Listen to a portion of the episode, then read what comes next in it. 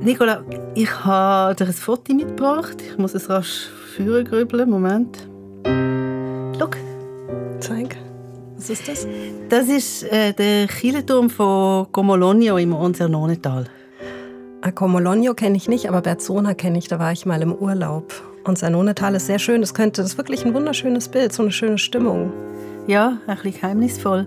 Ich habe den Kirchenturm schon länger, vor etwa zwölf Jahren, fotografiert und ich bin sicher gewesen, das stimmt aber nicht, wie du siehst, die Kirchenuhr hätte keinen Zeiger und ich wollte dich damit überraschen, weil das Buch, das ich mitgebracht habe, das ist von etwa 1945, genau mit dem anfängt. Uhr ohne Zeiger. Das Dorf ist das höchstgelegene des Tales. Von seinem Kirchturm aus ist die Straße zu überblicken – wie sie sich nach Osten über die Bargada zum See hinunterwindet und nach Westen sanft fallend in einer halben Stunde die Grenze erreicht. Dort, wo der Fluss, nachdem er den freundlichen Grund auf italienischer Seite verlässt, eine kurze Strecke die beiden Länder trennt, um dann in die Schlucht zu stürzen, die ihn für den Rest seines Laufes nicht mehr freigibt. Dem Dorf schlägt keine Stunde. Seit Jahren geht die Kirchenuhr nicht mehr. Ihre Zeiger sind abgebrochen Nutzlos liegt der Kranz der Ziffern um die leere Scheibe. Die Zeit steht hier still. Das ist der Anfang vom Dorf an der Grenze von der Aline Valanchin. Sie ist 1889 in Vevey geboren, hat lange Jahre in Zürich gelebt, später im Tessin. Sie ist eine legendäre Bohemienne, Intellektuelle und noch vieles mehr gewesen, eben auch Schriftstellerin. Und während dem Zweiten Weltkrieg hat sie fast die ganze Zeit in Gomologno gelebt und dort Dorf an der Grenze geschrieben, ein Roman, der fragt, wie geht ein bitterarmes, isoliertes Dorf mit dem Krieg um. Das Buch ist aus der Zeit heraus entstanden, ganz unmittelbar und es ist auch hyperrealistisch auf eine Art und auf der anderen Seite hat es einen Sog wie einen Traum. Wir reden darüber im Podcast Literaturclub 2 mit Buch. Ich bin Franziska Hirsbrunner. Und ich Nicola Steiner. Du, Franziska, ehrlich gesagt, ich kenne Aline Valangin überhaupt nicht. Ich habe den Namen noch nie gehört. Kanntest du sie, bevor du dich mit dem Buch befasst hast? Nur im Namen nach. Eben, ich war ja mal in Comologno und dort erschien der Name auf einer Plakette am Palazzo La Barca. Sie hat den Palazzo in den 1920er Jahren zusammen mit ihrem ersten Mann gekauft, dem jüdischen, aus Russland gebürtigen Staranwalt Wladimir Rosenbaum. Die beiden sind wichtige Figuren nicht nur in der kulturellen, sondern auch in der linkspolitischen Welt. Und ihren Palazzo in Gomologno ist während dem Zweiten Weltkrieg ein Refugium für exilierte Kulturschaffende und Intellektuelle aus ganz Europa gewesen. Und das habe ich eben auf der gelesen. Ja, das ist interessant. Also wie gesagt, ich habe sie überhaupt noch nie gehört. Ich habe den Eindruck, ich müsste sie kennen, nach dem, was du erzählst. Eine große Wissenslücke. Aber wie bist du denn jetzt auf diesen Roman gekommen? Der ist jetzt gerade neu wieder aufgelegt worden und es gibt eine Doppelbiografie von der Aline Valanchin und ihrem Mann, Wladimir Rosenbaum, vom Historiker und Autor Peter Kamber und die habe ich dann eben gelesen, nachdem ich ähm, in Comologno war. Und da habe ich so viel über die Schweiz erfahren, kulturell, politisch, vor allem in den 20er bis 40er Jahren. Und auch so viel über Aline Valanchin, dass ich jetzt unbedingt mal etwas haben lesen von ihr. Also sie ist in Vevey geboren, hast du gesagt. Mhm. Sie hat in Zürich gelebt und dann in Comologno im Onzanonetal. Aber wie ist sie denn überhaupt ins Tessin gekommen in den, in den 40ern, in den 30ern? 20er Jahre. Sogar schon. ja. Sie kann das selber sagen. Ich habe nämlich im SRF-Archiv einen Fernsehbeitrag gefunden von 1975. Da war sie 86 Oh, wow. sie, sie ist übrigens perfekt dreisprachig in der Westschweiz und in Bern aufgewachsen. Dann hat sie lange in Zürich gelebt und dann bis zu ihrem Tod 1986 im Tessin. Wenn ich in Tessin kam, das war schon in den 20er Jahren, da wollte ich immer etwas im Tessin haben, ein Häuschen oder ein Haus oder etwas. Und da war in einer Zeitung ein Aufsatz über ein Haus, das verkaufen sie im Monsernonetal. Und da sind wir kurz entschlossen runtergefahren und haben das Haus sofort gekauft. Es ist ein kleiner Palazzo. Er heisst La Barca. und ist der Stolz vom Dorf. Und es ist ein wunderschönes altes Haus. Und dort habe ich 25 Jahre lang meinen Sommer verbracht. Ich wollte auch immer was im Tessin haben. Das hört sich schön an, die, also so nach Sommerfrische, ja. Aber sie hört sich auch so aristokratisch an. Was war diese Aline Valangin für eine Person, bevor wir zum Buch kommen? Die hört sich einfach als Person so spannend an. Wer war das? Also sie ist tatsächlich aus gutem Haus gekommen. Und sie hat auch immer standesgemäß gelebt, wenn es möglich war. Und gleichzeitig hat sie immer angepackt, wenn sie irgendwo Handlungsbedarf gesehen hat. Also das hat dann können bei ihr selber sein oder bei anderen. Zum Beispiel hat sie gefunden, es sei wichtig, dass Frauen ihr eigenes Geld hegen. Und darum hat sie für die Frauen von Gomolonio Webkurs organisiert, der Bund. Das mhm. hat sie auch organisiert, hat 13 Webstühle gezahlt. Aber bis auf eine Frau haben alle ihre Webstühle verkauft. Also nicht erfolgreich. das ist natürlich eine Enttäuschung und mit Enttäuschungen ist sie in Comologno von Anfang an auch konfrontiert gewesen. Da habe ich ja die Leute lernen kennen. Am Anfang ist man natürlich entzückt über den Tessin und äh, glaubt, es sei eine Art äh, Neapel. Das ist aber gar nicht der Fall. Die Leute dort oben waren arm und sie schwierig gewesen und haben uns auf eine Art als, wie sie dann sagen, als Amerika benutzt. Sie haben uns viel Geld abgezapft und äh, Sie sehr oft auch gar nicht freundlich. Gewesen. Ja, und trotzdem ist Aline Valachin genau in Gomologno zur Schriftstellerin geworden. Sie hat dort angefangen, Novellen über die Leute im Dorf und im Tal zu schreiben, später dann auch Romane, wie eben Dorf an der Grenze. Das ist eine neue Facette in ihrem Leben. Sie ist unglaublich vielseitig ursprünglich Konzertpianistin, Psychoanalytikerin, Mäzenin, Muse, äh, blitzgescheite Gesprächspartnerin für ganz verschiedene Leute, zum Beispiel James Joyce. Sie ist politisch engagiert und das kann man alles nachlesen im Peter Kamper seiner Doppelbiografie Geschichte zweier Leben. Ich bin logischerweise zu ihm und wollte zuerst einmal wissen, wo er in der ganzen Vielseitigkeit von der Aline Valanchin ihren Kern sieht. Am meisten ins Auge ist mir, dass ihr Großvater zur Friedensbewegung gehört hat in Genf und 1902 sogar den Friedensnobelpreis bekommen hat. Elie Ducommun hat er geheißen. Und sie und ihre Geschwister haben müssen bei den Veranstaltungen reden und so weiter in der ersten Reihe Platz nehmen, in weißen Kleidchen und haben müssen den Frieden symbolisieren.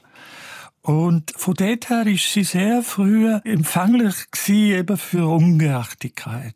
Und das hat sie ihr Leben lang begleitet. Das ist interessant. Also sie war offenbar sehr sozial engagiert mit den Webstühlen. Sie war in dem Sinne pazifistisch geprägt. Aber warum hat Peter Kamber jetzt da eine Doppelbiografie über sie und ihren, ihren Mann geschrieben, oder?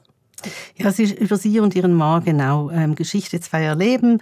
Also auf der einen Seite, das ist vielleicht gar nicht so außergewöhnlich, haben sie beide so eine faszinierende Vielseitigkeit gehabt, aber viel wichtiger, sie haben eine ähnliche Resilienz gehabt im mhm. Wirbelsturm von der Zeitgeschichte. Sie sind auch beide wie ein Spiegel von der Zeitgeschichte gewesen und einfach interessante Leute. Also sie haben 1917 geheiratet, eine offene Ehe vereinbart und das mit ganz vielen Affären auch durchgezogen. Dann haben sie sich irgendwann nach dem Krieg scheiden lassen, friedlich, und jetzt liegen sie zusammen mit einem Teil von ihren neuen Partner in Ascona in der gleichen Grabstätte. das klingt gut. Ja, wobei das ja dann nicht heißt, dass sie sich nicht auch weh da hätten, oder? Also sie sind intellektuell stark auch und es hat äh, viel Auseinandersetzungen gegeben. Ja gut, das ist jetzt so ihr Liebesleben, aber du hast vorhin gesagt, ähm, dass sie auch wie ein Spiegel der Zeitgeschichte gewesen seien als Paar. Gib doch mal ein Beispiel, inwiefern. Also zum Beispiel bezüglich Antisemitismus. Äh, Wladimir Rosenbaum ist 1902 mit 8 aus Russland in die Schweiz gekommen. Er ist jüdisch und seine Eltern wollten ihn vor Pogrom in Sicherheit bringen. Das haben reichere Leute damals gemacht, wenn es gegangen ist.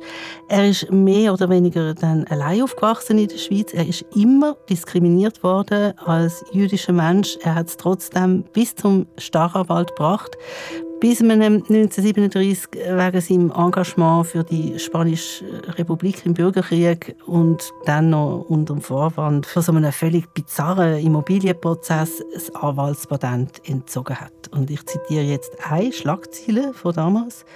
Hofanwalt des Marxismus, Waffenschieber und Spekulant, alles in allem Jude Rosenbaum. Hm. Und dann hat er auch noch fünf Monate ins Gefängnis. Boah, aber das ist eine ganz schöne Biografie, oder? So ganz weit oben und dann ganz weit unten der Fall. Wie ging es denn dann weiter mit ihm? Also er war erledigt, vollkommen erledigt als Jurist. Hat nicht wieder neu angefangen? Nein, nein, das ist nicht gegangen. Er hat das aber angenommen und hat ohne einen Rappen Geld in Ascona als Antiquitätenhändler verschaffen. Ja, das ist resilient, hast du vorhin gesagt, oder? Ja, mhm. und das ist Aline Valanger eben auch gewesen. Die hat sich auch immer wieder müssen neu orientieren äh, wo sie nicht mehr hat können auf Konzertniveau Klavier spielen wegen einem Küchenunfall. Sie hat sich ähm, als Psychoanalytikerin ausbilden lassen und hat äh, gerade zweimal Pech gehabt mit ihren Lehranalytikern. Der erste ähm, hat müssen wegen Missbrauch von Patientinnen ins Gefängnis und der zweite, das ist der C.G. Jung mhm. also ganz fein, hat in den 1930er Jahren einen antisemitischen Drall bekommen und hat zum Beispiel ähm, Wladimir Rosenbaum, wo auch eine Analyse gemacht hat bei einem nach seinem beruflichen Ruin 1937 gesagt, auch das verwundete Tier verkriecht sich, um zu verenden. Also heißt es, der hat ihm nahegelegt, sich das Leben zu nehmen, oder was? Genau so. Boah, ey. aber was für eine Biografie. Ich meine, das ist ja hochgradig interessant. Woher weiß man das alles? Solche Geschichten wie die von C.G. Jung, ich meine, die müssen ja irgendwo verbrieft sein. Genau, und die sind verbrieft in der Aufzeichnungen von diesen beiden. Die haben sehr viele Aufzeichnungen geschrieben und wirklich auch glänzende. Also das liest sich puh, wie ein Roman. Und ähm, der Peter Kamper zitiert die in seiner Biografie von den beiden Geschichten zweier Leben immer wieder. Die Aline Valangin hat ja sehr lang gelebt, fast 100 Jahre, von 1889 bis 1986. Und ich wollte von Peter Kamper wissen, welches ihre beste Zeit war. Wenn man jetzt mal von der Kindheitsjahr abgesehen, ist ihre beste Zeit wahrscheinlich die in den 20er Jahren. Da hat sie nämlich in Zürich schon mit dem Wladimir Rosenbaum zusammen gewohnt. Er ist nur ein armer, angehender Anwalt gewesen, aber sie haben schon das Leben genossen. Und damals hat es in Zürich eben, und auch anderswo natürlich in Europa, hat es Bohem gegeben. Sehr bewegte Kulturszene. Und damals hat es noch kein Radio, doch Radio hat es so knapp gegeben, aber kein Fernsehen. Und die Leute haben, wenn sie sich amüsieren sich mit anderen verabredet. Und es war ein sehr geselliges Leben damals. Man hat sich immer getroffen, in den Restaurants, in den Cafés, an den Veranstaltungen. Und nach und nach ist dann Talin Wallasch mit ihrem Wladimir Rosenbaum, wo der langsam Erfolg hat und dann auch ein Haus kaufen an der Stadtlauferstraße in Zürich, haben sie selber angefangen, so einige Abend zu organisieren. Jede Woche ist dort frei Haus und eine riesige Schar von Leuten sind gekommen und man hat tanzt zu Grammophonplatten. Talin Valentin ist auch immer tanzen im Hotel Borolag. Dort hat es immer so einen Nachmittagstee gegeben, ich glaube so um die vier. Dort ist sie tanzen und um die gleiche Zeit ist der Rosenbaum immer ins Café Odeon und hat dort seine obligatorische tägliche Schachpartie gespielt.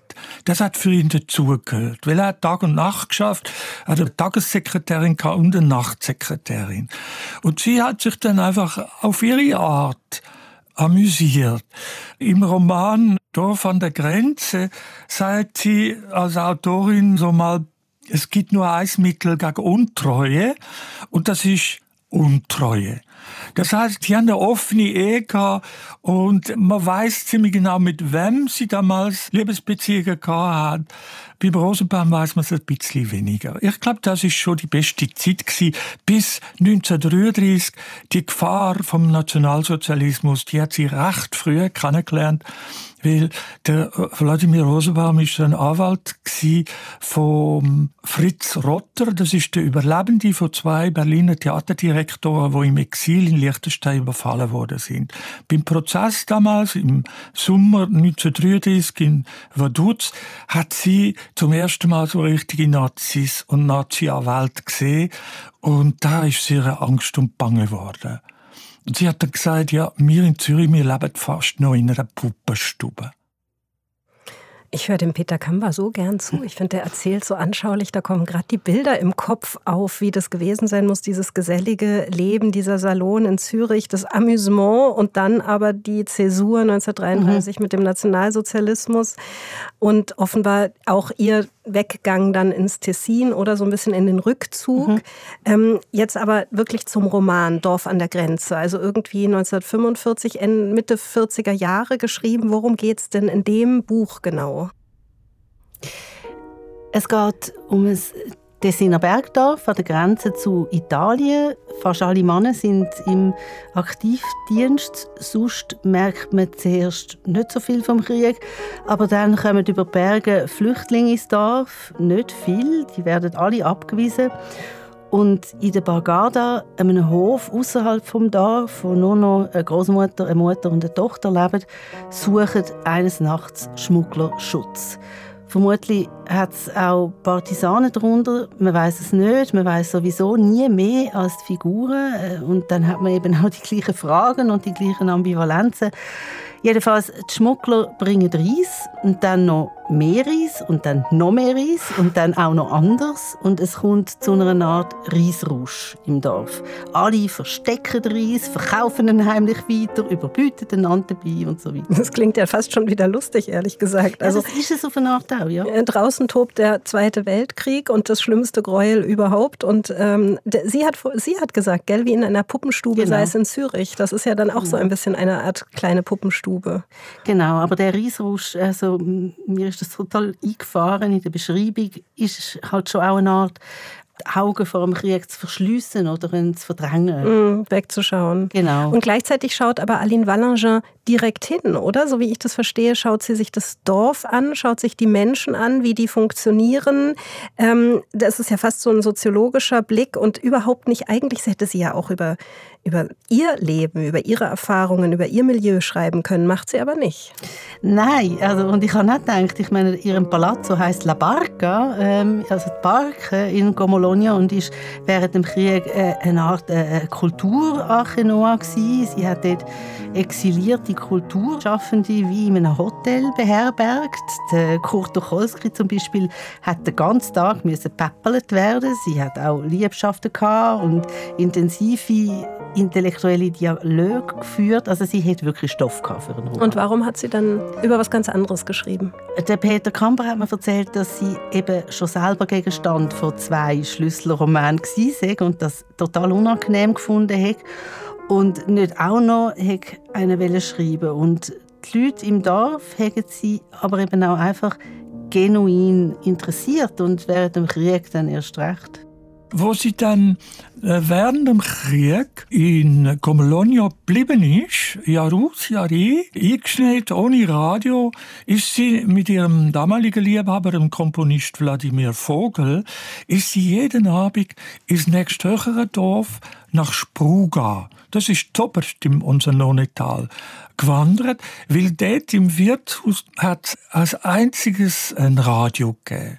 Und dann haben sie immer Radio gelesen und natürlich mitbekommen, was dort im Wirtshaus besprochen wird. Und du, das ist sie fast eine Dorfsoziologin geworden. Das ist interessant. Also ein Roman, aber beruhend auf eigenen Erfahrungen und Beobachtungen wahrscheinlich, oder? Wie liest sich denn dieses Dorf an der Grenze? Also, ich habe das Buch auch meinem Vater gegeben, weil ich dachte, ich würde ihm Freude machen damit. Dann hat er gesagt, oh, er findet es so ein bisschen altmodisch in der Sprache. und ich meine, was sie da beschreibt, das ist ja unmöglich veraltet. Und es ist halt wirklich um 1945 geschrieben worden.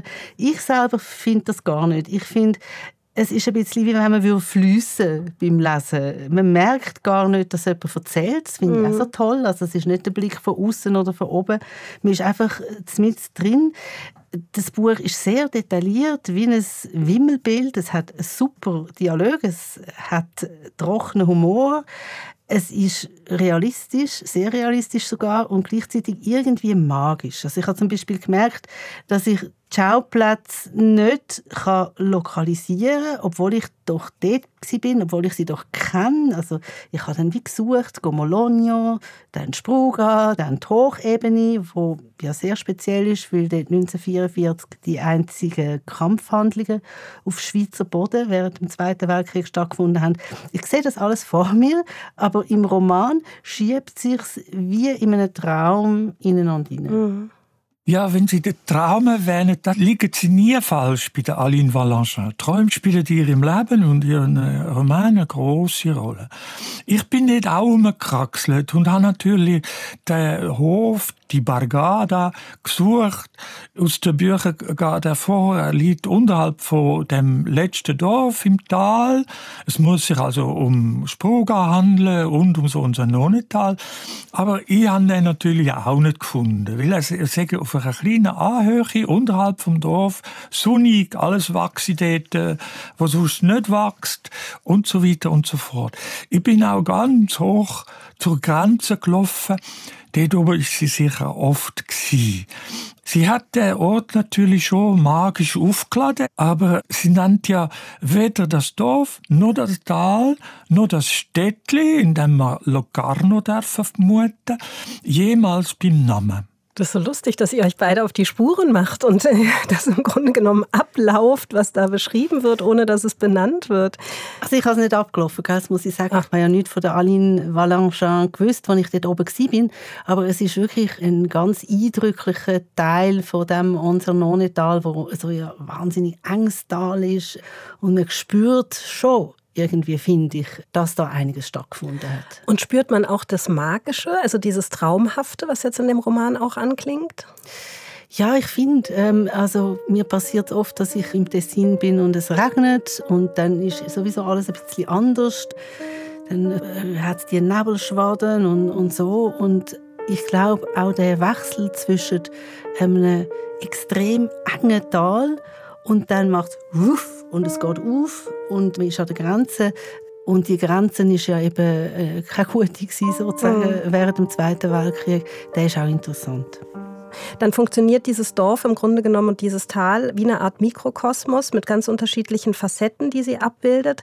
Aber wie ist es jetzt mit der Zeitgeschichte? Wie baut sie die denn ein? Also wirklich den historischen Kontext? Also sie macht das unglaublich detailliert, was mich erstaunt, wie man das kann, wenn man eigentlich mit der Geschichte mitschreibt. Sie hat ja nicht können googlen und Zusammenhang sehen. Und der Peter Kamper, der ja auch Historiker ist, hat die Details überprüft und hat gesagt, es stimme alles. Der Aline Valanchin, ihr Gesellschaftsbild von einem abgelegenen Schweizer Dorf während dem Zweiten Weltkrieg, sei ziemlich einzigartig. Sie beschreibt die Phase vom Krieg sehr genau, wie die Leute reagieren. Am Anfang ungeheuer betroffen, wie viele Ältere dann erzählen vom Ersten Weltkrieg. Im Ersten Weltkrieg hat im Glockenturm oben immer eine Laterne brennt. Im Zweiten Weltkrieg am Anfang auch, aber dann ist die Verdunkelung gekommen, dann ist das nicht mehr möglich gewesen. Und dann, wo sozusagen der Krieg sich in den Osten verlagert hat, sind die Leute auch langsam ein bisschen sorglos geworden und ähm, da sind die Schmuggler gekommen und am Anfang haben die erst Reis übergebracht und dann immer mehr Waren. Alle Plunder, Seiten, man hat sogar Radioapparat können bestellen eine hat sogar ein Akkordeon bestellt und der hat dann nachher im Dorfwirtshaus im Saali hat er dann musikalisch aufgespielt und die Leute haben tanzen und alle Männer sind eben im Dienst und haben einen Sold bekommen. Das heißt zum ersten Mal seit Menschengedanken ist auch mehr Geld im Dorf. Und wie sie das beschreibt, auch die Ankunft der Flüchtlinge, wie die von der Wirtin zuerst im Saali vom Wirtshaus auf Stroh bettet werden und dann äh, im Gemeindehaus, wo dann im Oktober 44 der große Flüchtlingsstrom kommt, Das ist eine Beschreibung, wo sie kein Geschichtsbuch findet. Dort übertrifft der Roman die historische Wissenschaft an Präzision. Es klingt wahnsinnig spannend. Ich bringe es noch nicht ganz zusammen mit den Flüchtlingen. Also auf mhm. der einen Seite waren das die, die Reis und Waren gebracht haben, aber es gibt ja auch Flüchtlinge, die einfach nur geflohen sind, die nichts hatten. Ja, ja, also das sind ja keine Flüchtlinge, das sind wirklich Schmuggler gewesen. Also eben, italienische genau. Schmuggler, mhm. die den Reis gebracht haben und wo unter sich eben noch ein paar Partisanen versteckt haben, eigentlich auch keine Flüchtlinge. Es sind zuerst ein paar wenige jüdische Flüchtlinge gewesen und ich finde das sehr interessant, wie die Valenchin das beschreibt, das ist ja neu für das Dorf, so eine Situation. Und die Leute haben zwar Mitleid gehabt, aber sie haben keine Verantwortung wollen. Und dann hat der Dorfpolizist halt auf Bern angerufen und dann ist klar gewesen. Also, die müssen zurück. Mhm. Eine Nacht dürfen sie bleiben, nachher werden sie zurückgeführt. Und so ist es dann auch mit den weiteren wenigen politischen Flüchtlingen die auch übergekommen sind mhm. und zurückgewiesen worden sind. Aber ist es dann auch eine Kritik an der Flüchtlingspolitik der Schweiz damals? Also ich finde beim Lesen nicht explizit aber implizit natürlich schon. Ich finde, Aline Valenchin hat den Blick vor allem darauf, was passiert mit den Leuten ganz konkret? Wie gehen sie mit der Situation um? Interessanterweise 1944 im Oktober, da kommt es zinderst im Ansernone-Tal in der Hochebene bei der Banni di Graveccia zu den einzigen Kampfhandlungen auf Schweizer Boden während dem Zweiten Weltkrieg.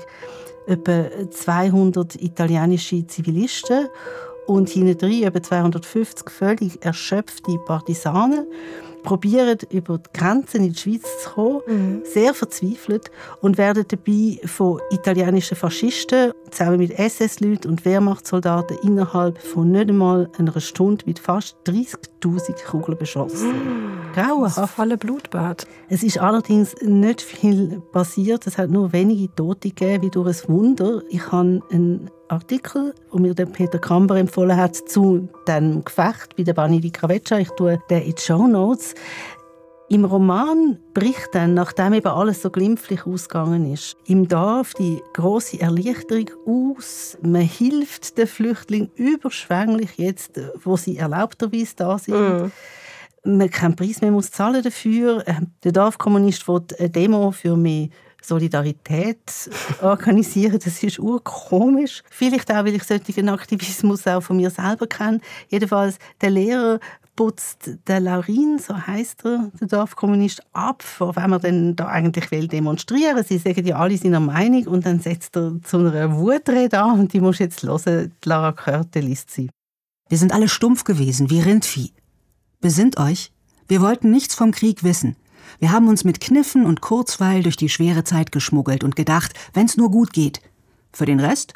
Mene frego, es ist mir wurscht. Etwa nicht? Ist einer hier, der es anders gehalten hat? Die Frauen, meint ihr, die am Kaminfeuer jammerten, wenn die Nachrichten aus der Zeitung schlimm waren. Eine Unterhaltung wie eine andere. Zu jammern. Oder die Hände über dem Kopf zusammenschlugen über die Flüchtlinge. Das ging für eine Kinovorstellung. Nein, hat jemand je versucht, sich den Krieg, der rings um unser Land alles zerstört, recht vorzustellen? Jetzt erst, wo wir erleben, was es heißt, wenn Menschen aufeinander schießen, sich umbringen, ermorden, jetzt erst begreifen wir, dass wir nicht wie unsere Turmuhr ohne Zeiger stehen bleiben können. So geht's nicht weiter. Wir müssen mitmachen. Wir müssen unseren Sinn der Zeit öffnen und Anteil nehmen am Geschick der Freiheit, die auch unsere Freiheit ist. Das sind wir jenen schuldig, die ihr Leben dafür gelassen haben. Eviva la libertà! rief Laurin. Ja, ja, schloss der Lehrer. Aber man muss sie auch verdienen. Das klingt jetzt aber doch nach einer ziemlichen Schweizkritik, muss ich sagen. Ja, also man hält sich aus den großen Konflikten raus. Es ist jetzt irgendwie für mich schon auch ein bisschen politisch, was da angesprochen wird. Jetzt hast du gesagt, dass Aline Wallangin Dorf an der Grenze quasi zeitgleich geschrieben hat mit dem Zeitgeschehen damals. Wie wurde denn das aufgefasst, als das Buch erschienen ist? Das ist ja so nah dran an der Kritik der damaligen Zeit. Das Buch ist eben gar nicht erschienen. Aha! es gibt keine Quelle zu dem, nur eine Bemerkung von der Aline Valenchin irgendwo im Verlag passiert ihren Roman nicht. Es ist tatsächlich erst in den späten 70er Jahren als Fortsetzungsroman in einer Zeitschrift publiziert worden, Anfangs 80er Jahre dann als Buch und jetzt eben als Wiederauflage. Ah, okay. Aber sag mal, ähm, was hat dich jetzt an dem Roman am meisten beschäftigt? Also schon, dass da von der Grenze eine konservative, eine unsolidarische Schweiz zeigt, eine, wo auch geistig eng ist. Der Dorfkommunist, der Laurin, wo, wo ich eigentlich ganz nett finde, aber eben manchmal ein bisschen naiv, der referiert äh, das einmal sehr nachvollziehbar im Zusammenhang mit den italienischen Partisanen. Er sagt, die Schweiz hat so profitiert von ihrem Kampf, aber wo sie in Not geraten, hätte man sie nicht ins Land lassen, weil man Angst hatte, sie könnten der kommunistischen Bewegung in der Schweiz Auftrieb geben. Mhm. Also immer auch so ein bisschen rechnen, oder? Was lohnt sich wie? Wobei ich schon muss sagen, dass Aline Valanchin solche Kleinmut nicht in einem Pamphlet, sondern mhm. sehr poetisch erzählt, da von der Grenze ist für mich auf eine Art eher eine Meditation über das Zusammenleben oder über das Leben überhaupt. Aber es scheint beides zu sein, oder? Auf der einen Seite ein Zeitdokument, was historisch wirklich grundiert genau. ist, das hat der Peter Kamber vorhin gesagt, und auf der anderen Seite eben zeitlos in seiner Thematik. Ja, das stimmt. Und zum Schluss möchte ich, gerade weil jetzt Stichwort Zeit gefallen ist, nochmal Aline Vallanchin vorspielen in diesem Beitrag von 1975. Da geht es um ihre Meinung zum Alter nach einem bewegten Leben. Sie war da 86 gewesen. Ich finde, das Alter ist eine schöne und eine wichtige Zeit. Und ohne die Jüngeren zu beleidigen, möchte ich sogar sagen, ich finde, es ist die schönste Zeit in einem Menschenleben. Man ist über die schwierigen Jahre weg. Man hat mit sich selber und mit dem Schicksal Frieden geschlossen. Und das gibt einem eine grosse innere Freiheit, von der man eigentlich früher gar nie hätte gehofft zu erreichen. Man kommt aus einer grässlichen Betriebsamkeit aus. Man muss nicht mehr, man will nicht mehr. Man kann ganz einfach ein Amateur des Lebens sein und den Zustand genießen.